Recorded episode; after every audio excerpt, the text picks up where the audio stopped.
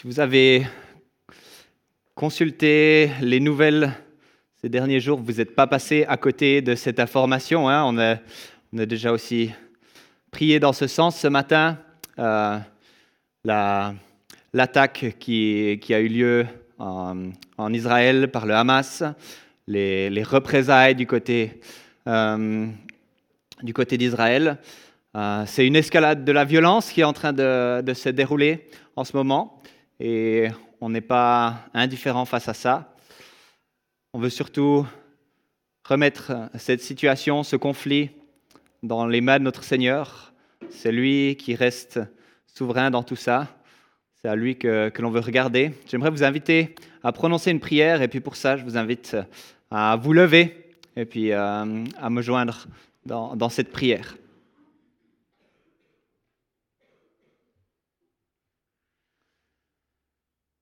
Seigneur Jésus, tu es le prince de la paix. Tu es le Dieu vivant, tout-puissant. Tu sais ce qui se passe, tu connais les enjeux, tu connais la violence, la souffrance. Et Seigneur, il faut que ça s'arrête. Il faut que ça s'arrête en ton nom, Jésus. Seigneur, nous te demandons d'intervenir, d'apporter la paix dans ce pays, dans cette région. Seigneur, d'apporter la consolation. Seigneur, la réconciliation, elle peut venir par toi, Seigneur Jésus. Tu peux intervenir. Seigneur, nous te prions pour les personnes que nous connaissons qui sont sur place. Te demandons de faire d'elles des lumières, de les protéger aussi. Seigneur, il y a tant d'autres endroits aussi sur la planète où il y a des conflits, où il y a des gens qui souffrent, que ce soit à cause de leur foi ou à cause d'autres questions, Seigneur. Tu veux les rejoindre. Tu es le prince de la paix. Et c'est toi qui interviens, qui est au contrôle de toutes choses, Seigneur. Amen. Amen. La première moitié de l'année 2002, euh, 2002, 2022, pardon, la première moitié de l'année 2022, ça a été une période extrêmement intense de ma vie. Euh, ce printemps 2022 en particulier, j'arrivais à la fin de mes études de- dans ma formation en théologie. Et il y avait les examens finaux à venir, il y avait le travail de bachelor à rédiger, il y avait les derniers cours qui continuaient, des travaux à rendre et tout ça et tout ça. Un rythme effréné à ce niveau-là. Cette période aussi, début 2022, c'était, on entrevoyait euh, l'entrée dans le ministère à plein temps pour moi, les responsabilités qui augmentent euh, au sein de l'Église, des, des grandes transitions en fait. Puis dans le vécu de notre famille, ben voilà, on vivait avec deux enfants en bas âge, et puis la famille qui est sur le point de s'agrandir aussi, avec la troisième qui va, qui va arriver, qui est arrivée en décembre. J'ai l'impression que tout ça, en fait, tout mis ensemble, ça formait comme une montagne qui était insurmontable. En fait, je manquais de ressources. Toute mon, énergie, elle était consacrée à essayer de faire tenir ces trois choses un petit peu sur un point d'équilibre. Tant bien que mal, souvent plutôt mal que bien. Perdais, je perdais courage, en fait. J'étais dans une... Je pense que j'étais vraiment dans une souffrance à cette époque. Euh, souffrance de, cette situation qui était tellement intense. Et je me surprenais parfois à avoir des pensées qui étaient amères envers Dieu par rapport à cette situation. Mais pourquoi j'en suis là, j'arrive plus à, joindre les, les deux bouts? Et en même temps, dans tout ça, cette intuition au fond de moi que, mais oui, Dieu, il est là. Dieu, il va me porter. Dieu, il est bon, il est fidèle, il m'a placé là euh, pour, euh, pour une bonne raison. Et puis j'étais tiraillé entre ces deux choses. hein. D'une part, un peu mon vécu, mon quotidien qui me défiait, et en même temps, cette envie d'avoir confiance en Dieu. Dans tout ça, j'aimerais dire que l'Église a été une aide fantastique aussi, une ressource très grande. De dire aussi que Rebecca a été une aide phénoménale dans tout ça. Euh, J'en serai jamais assez reconnaissant. Au mois de mai 2022, on était au avec le caté. Un super temps dans le sud de la France, c'était génial. Il y avait un détail qui était un petit peu plus compliqué dans tout ça, c'est que j'avais un dossier à rendre, encore pour l'école. Un dossier à rendre pile sur les dates de ce camp-là, que j'avais pas encore réussi à terminer avant de partir en camp avec notre grande équipe de catéchumènes. Et puis ce dossier, il portait sur ça. C'était une étude, comparaison de trois textes euh, qui sont Jacques 1, Pierre 1, Pierre 4, Hébreu 12, et de, de comparer les notions de, de souffrance, d'épreuve, de persévérance dans ces textes.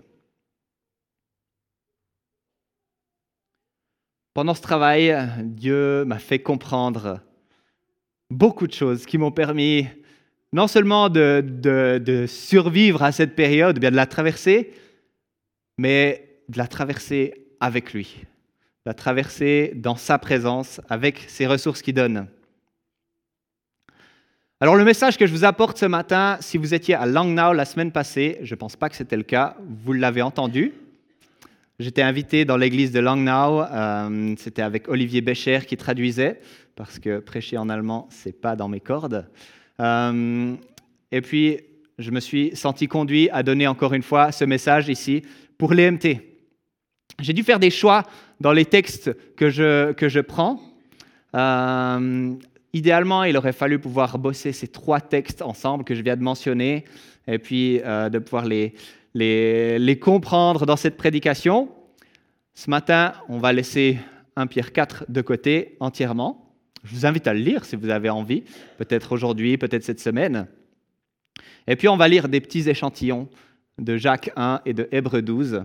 Mais je pense que ça va déjà nous donner une bonne image et de la bonne matière pour, euh, pour le message de ce matin. Je lis dans Jacques 1 les versets 2 à 4. Mes frères et sœurs, considérez comme un sujet de joie complète les diverses épreuves auxquelles vous pouvez être exposés, sachant que la mise à l'épreuve de votre foi produit la persévérance. Mais il faut que la persévérance accomplisse parfaitement sa tâche, afin que vous soyez parfaitement qualifiés, sans défaut, et qu'il ne vous manque rien. Et puis je fais un petit saut au verset 12 encore, qui dit Heureux l'homme qui tient bon face à la tentation, car après avoir fait ses preuves, il recevra la couronne de la vie que le Seigneur a promise à ceux qui l'aiment. Et maintenant, je vous invite à vous tourner vers Hébreu 12, aussi là, les premiers versets. Nous donc aussi, puisque nous sommes entourés d'une si grande nuée de témoins, rejetons tout fardeau et le péché qui nous enveloppe si facilement et courons avec persévérance l'épreuve qui nous est proposée. Faisons-le en gardant les regards sur Jésus, qui fait naître la foi et la mène à la perfection. En échange de la joie qui lui était réservée, il a souffert la croix en méprisant la honte qui s'y attachait, et il s'est assis à la droite du trône de Dieu. Pensez en effet à celui qui a supporté une telle opposition contre lui de la part des pécheurs, afin de ne pas vous laisser abattre par le découragement.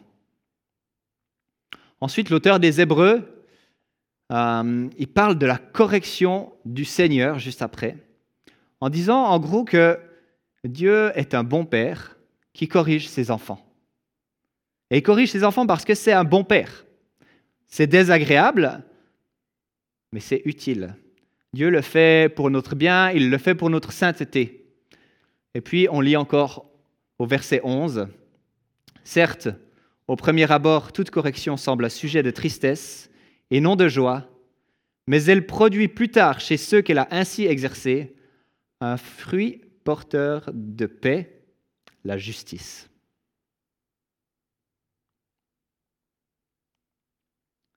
Épreuve, persévérance, souffrance et joie voilà quelques éléments communs à tous ces textes que je vous ai proposé de lire ce matin. Et puis à mes yeux, bah, il y, a, plusieurs éléments qui ressortent de ces passages qui sont à la fois un peu déstabilisants et puis aussi très, très encourageants. Il y a d'abord l'épreuve. C'est quoi en fait cette épreuve? Quelle est la nature de cette épreuve? En tout cas, on voit dans ces textes qu'elle apporte son lot de souffrance, qu'elle apporte son lot de difficultés. Mais il y a aussi dans ces textes cet encouragement à tenir ferme. Comme si les auteurs, les auteurs disaient un peu serrons les dents et puis on y va de l'avant, quoi. Et dans tout ça, il y a aussi cette invitation à voir le bon côté des choses. Il y a un message d'espérance, un message de joie dans ces deux textes.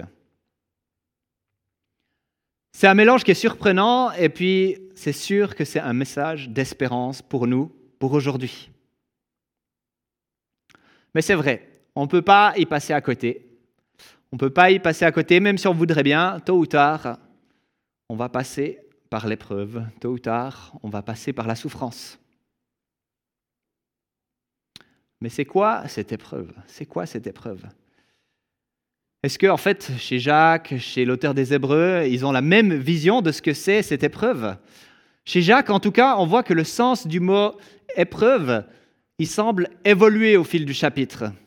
Là, au début, quand on a lu, eh bien, on, sent c'est l'épreuve, le, mot qui a utilisé, épreuve, il a utilisé le même tout au long de, de ce chapitre. Mais au début, on peut voir eh bien, que cette épreuve, elle a le sens de, de vraiment d'éprouver la foi.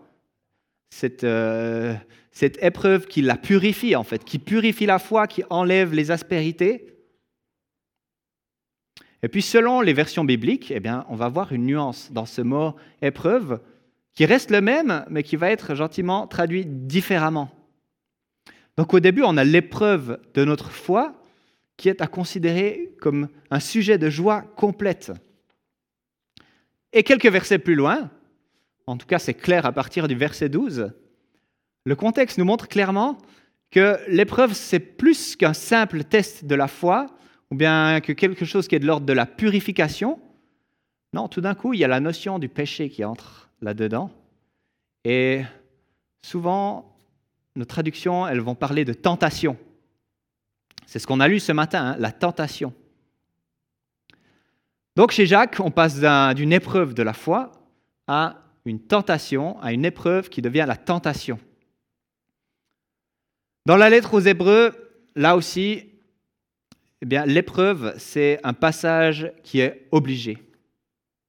Il utilise l'image d'une course, hein, une course qui nous est proposée, peut-être qu'on pourrait même dire qui nous est imposée, Rejetons tout fardeau et le péché qui nous enveloppe si facilement et courons avec persévérance l'épreuve qui nous est proposée. Une épreuve à courir, un challenge, un combat. C'est des choses qui nous demandent une résistance, une persévérance, jusqu'à l'extrême, jusqu'à l'extrême. Parce que quelques versets plus loin d'ailleurs, l'auteur des Hébreux parle de devoir résister jusqu'au sang. Résister jusqu'au sang dans un combat qui est contre le péché. L'épreuve, la difficulté, les combats, toute la souffrance qui vont avec, ça fait partie du parcours de l'être humain. Ça fait partie du parcours de l'humanité. On ne l'aime pas, et aussi, on a de la peine à concevoir que Dieu il joue son rôle dans tout ça. Mais il y a vraiment quelque chose qui est en jeu là-dedans, dans cette notion de l'épreuve. Et puis ce matin, j'aimerais vraiment éviter de parler avec légèreté de cette notion d'épreuve, de souffrance. C'est une réalité qui est terrible. C'est une réalité qui est difficile à accepter, qui est difficile à traverser. Et la souffrance, elle prend tellement de formes. Hein. Elle nous touche tous, toutes et tous, de différentes manières, de différentes forces. Et je sais bien qu'en parlant de souffrance, d'épreuve, ça évoque des choses pour vous. Ça réveille des choses en vous. Je suis certain que vous arrivez à identifier des situations bien concrètes de votre vie, de votre quotidien. Ça réveille peut-être des douleurs. Dieu nous voit, Dieu nous connaît, Dieu reste souverain. On connaît finalement assez peu de choses sur les destinataires des lettres de Jacques et des Hébreux. leur contexte exact, il reste assez, mystérieux comme ça. Mais ce qui est certain, c'est que dans ces lettres, on voit que c'est des chrétiens qui ont besoin d'encouragement. Et probablement qu'il y avait de la souffrance liée à l'oppression, liée à la persécution, à la pauvreté. Après tout, c'est le moment où l'Empire romain, il n'était pas encore derrière le christianisme, il était plutôt dans la position du persécuteur, de l'oppresseur. Une souffrance bien réelle, une souffrance bien concrète. Et dans tout ça, les auteurs, ils se donnent le droit de mettre en garde face au péché et leur dit d'être dans la joie. C'est quand même un peu fou et osé. Des gens qui sont dans la souffrance, leur dire ne péchez pas et soyez dans la joie. C'est fou, c'est osé, mais c'est aussi le signe d'un attachement concret, d'un bel attachement à Dieu. En fait, tout ça, ça a des choses à dire sur la façon dont on traverse l'épreuve. Et ça, c'est toute la question de la persévérance. Jacques, il parle de la persévérance comme un outil qui permet de traverser l'épreuve, mais surtout un outil qui peut faire de nous des chrétiens matures, des chrétiens complets. Il utilise le mot parfait pour parler de cette complétude, d'être, d'être enraciné vraiment. C'est la persévérance qui apporte la stabilité nécessaire aux chrétiens pour faire face à l'épreuve, pour tenir ferme. Pour tenir ferme face à la tentation, pour tenir ferme dans la souffrance, pour tenir ferme dans les épreuves qu'on traverse. En fait, c'est aussi une aptitude à réaliser que dans tout ça, notre foi, elle est éprouvée. Que ce qui est éprouvé, c'est la foi. Et c'est une opportunité pour que notre foi entre dans, la croissance, en fait pour voir de quoi notre foi elle est faite. Est-ce qu'elle tient bon Est-ce qu'elle est ébranlée? Est-ce qu'elle s'effondre Est-ce qu'elle s'effondre? Ici, la persévérance, c'est une notion qui est clé. Alors, ce qui est l'objet de réjouissance pour Jacques, je ne pense pas que ce soit l'épreuve en tant que telle elle-même, mais c'est bien ce qu'elle a le potentiel de produire quand l'épreuve, elle est traversée dans la persévérance, une persévérance qui est ancré dans la foi, dans la confiance que Dieu est fidèle, que Dieu est bon.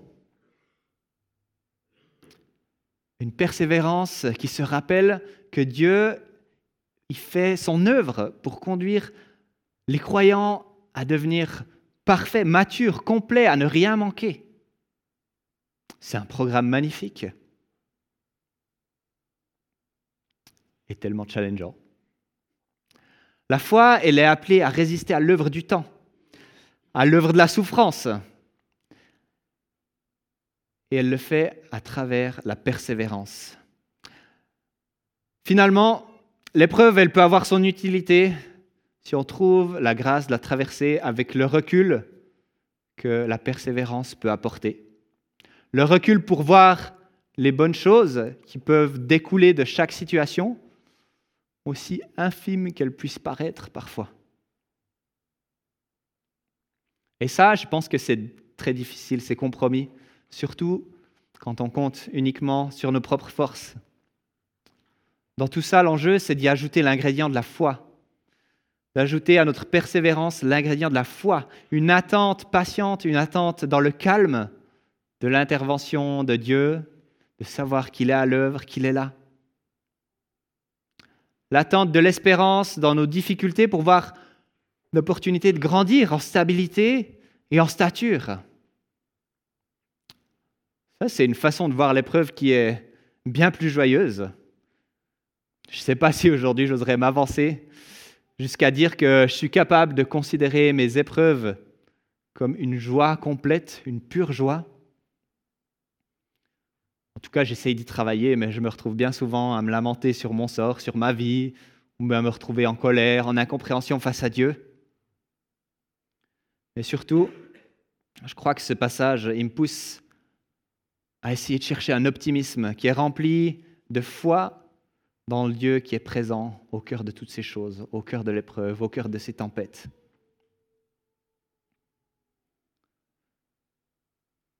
Pour vivre dans la persévérance, c'est à Jésus-Christ qu'on est appelé à regarder, à fixer les yeux sur Jésus. Hébreu 12, 2. Faisons-le en gardant les regards sur Jésus, qui fait naître la foi et la mène à la perfection. Quand je fais du vélo, dans les descentes, j'aime bien parfois essayer d'aller un peu, un peu plus vite, parfois toujours un peu plus vite, pas trop. Et puis, dans ce cas-là, c'est important d'avoir une bonne trajectoire. Sinon, je vous laisse imaginer ce qui pourrait se passer. Avoir une bonne trajectoire.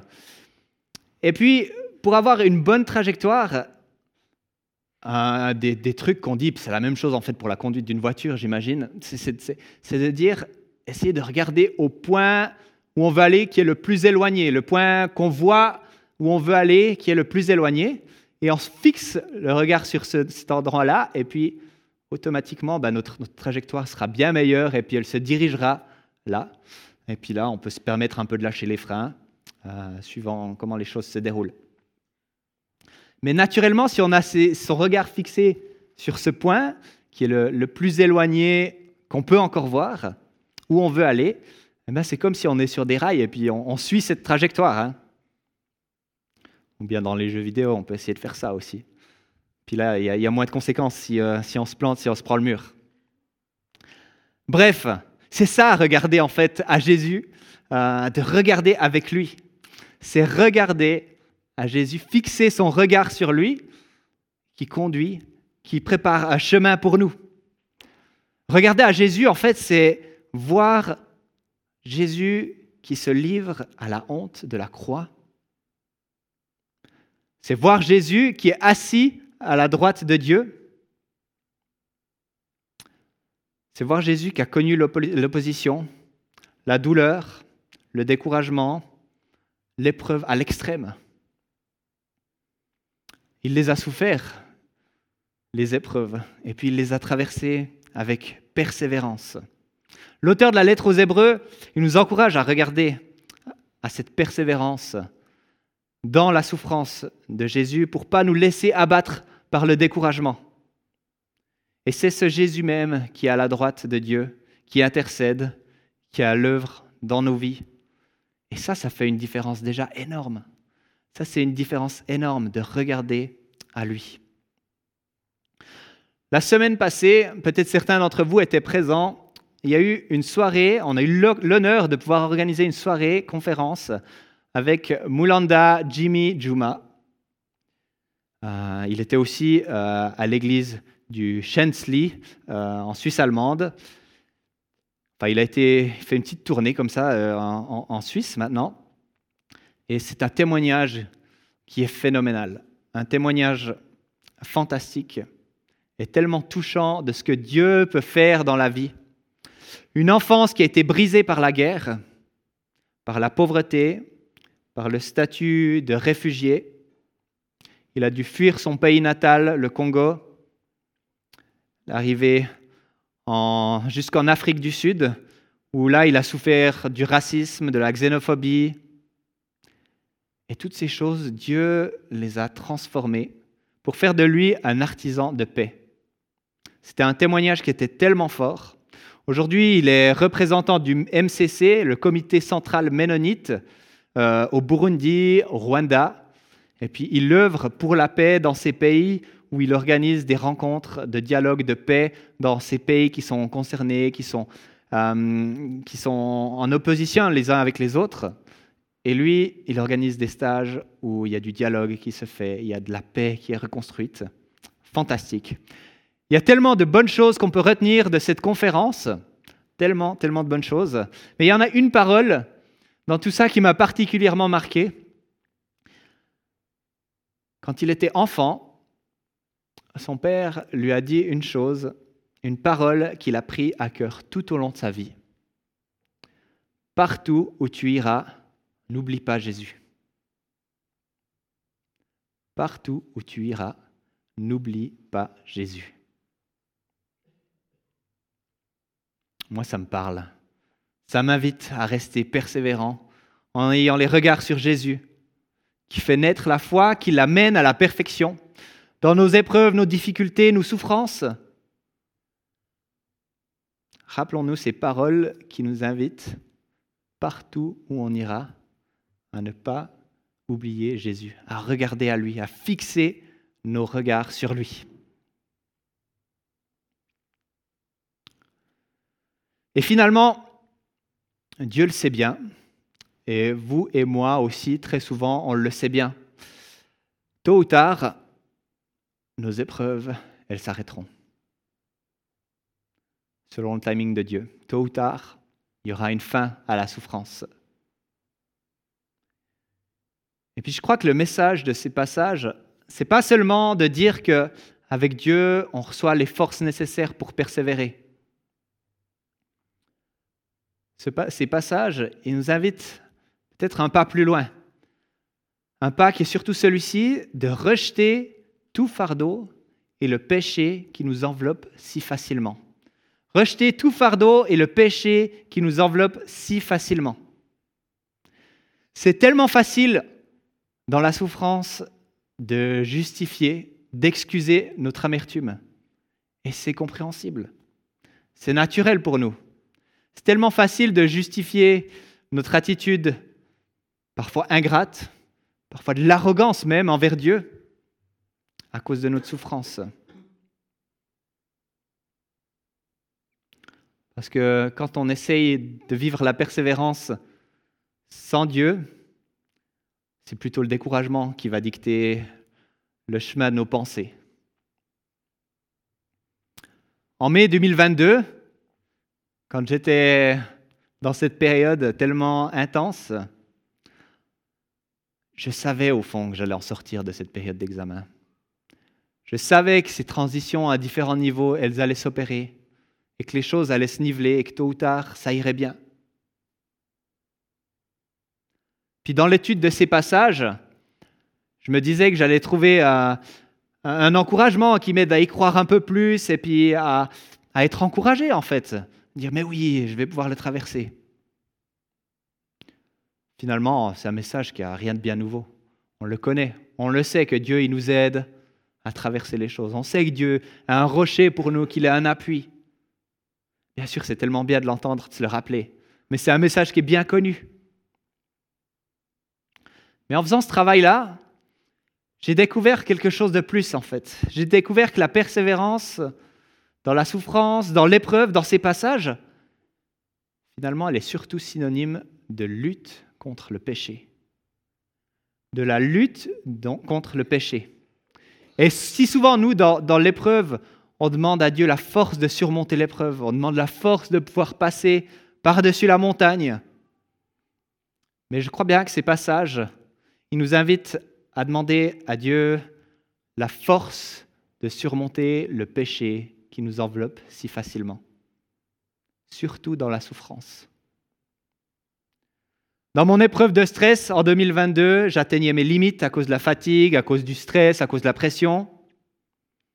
Et je me surprenais à devenir amer, à devenir impatient, ingrat envers Dieu. Et ces passages, ils m'ont m'ont encouragé à demander la force à Dieu de garder le cap, oui, cette souffrance, elle était temporaire, et puis j'ai été invité à regarder à la grande image, en fait. Ce qui comptait bien plus, c'était l'état de mon cœur. Ce qui comptait bien plus, c'était le chemin de sanctification sur lequel je suis. Ce qui comptait bien plus, c'était le fait d'honorer Dieu par mes paroles, par mes pensées, par mes attitudes. Ce qui comptait bien plus, c'était de rester une ressource pour l'Église, pour les gens, de rester un mari, un père aimant.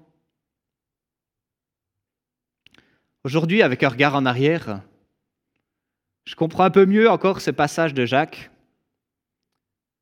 et je considère ce passage de ma vie comme un sujet de joie complète parce que la mise à l'épreuve de ma foi a produit la persévérance qui a accompli sa tâche.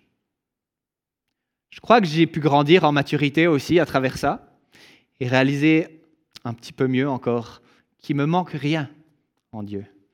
En Dieu, il ne manque rien du tout. Mais j'ai aussi réalisé que le péché, il peut être très sournois dans ces périodes d'épreuve, dans ces périodes où on est à bout, où on voit plus la fin du tunnel.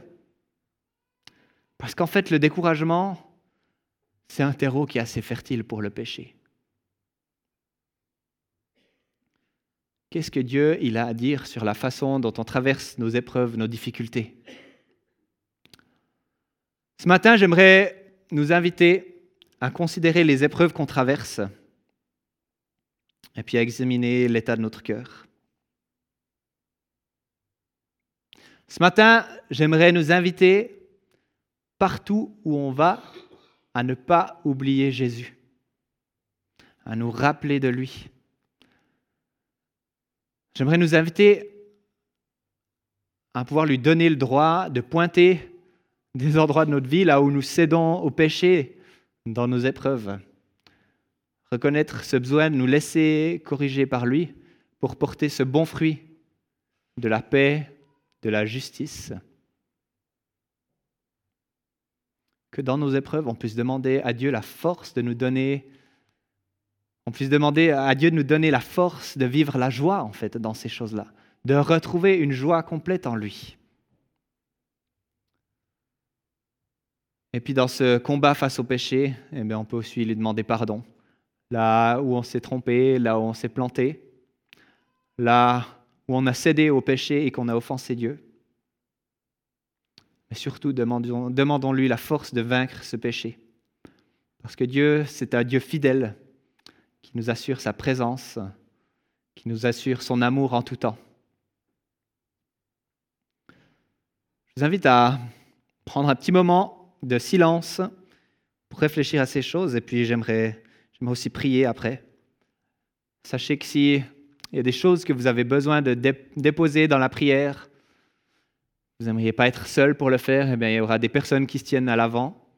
On peut être là avec vous pour prier on a à cœur d'être là avec vous pour prier. Seigneur, tu m'as porté dans ma période d'épreuve, là où je souffrais. Et ce matin, il y a, certainement des souffrances qui sont d'un tout autre ordre, d'un tout autre registre, et peut-être avec des amplitudes bien plus grandes que simplement cette période de stress que j'ai traversée. Et Seigneur, tu restes présent pour chacune et chacun d'entre nous. Seigneur, non seulement tu donnes la force de pouvoir surmonter nos épreuves, tu nous y accompagnes, tu es avec nous. Seigneur, tu nous invites à tourner notre regard vers toi. Un regard tourné vers toi qui se détourne du péché. Avec les yeux tournés vers toi, Seigneur, on veut renoncer à l'amertume, renoncer aux, représailles peut-être, renoncer à, à ce cœur aigri. Seigneur, te demander de venir y apporter la joie, de venir y apporter la paix. Toi, tu es le Dieu fidèle pour chacune et chacun d'entre nous. Nos épreuves, tu les connais, tu les vois, et tu es sensible à tout ça, Seigneur. Seigneur, notre souffrance, elle ne te laisse pas indifférent et tu restes fidèle, tu demeures au contrôle. Seigneur, encore une fois, nous pensons aussi à nos frères et sœurs qui souffrent de la guerre, de la violence. Eux aussi, tu ne les laisses pas. Et je te prie que eux aussi, ils puissent recevoir de toi cette force de se battre pour la paix, pour la vie, Seigneur. Merci parce que tu es un Dieu vivant, un Dieu grand, puissant. Il y a toutes choses entre ses mains. Et c'est à toi, Seigneur, que l'on veut regarder. Seigneur, que partout où notre chemin nous mène, nous puissions ne pas t'oublier, Seigneur, mais nous souvenir de toi et avoir les yeux fixés sur toi, Seigneur. Gloire à toi, Jésus. Amen.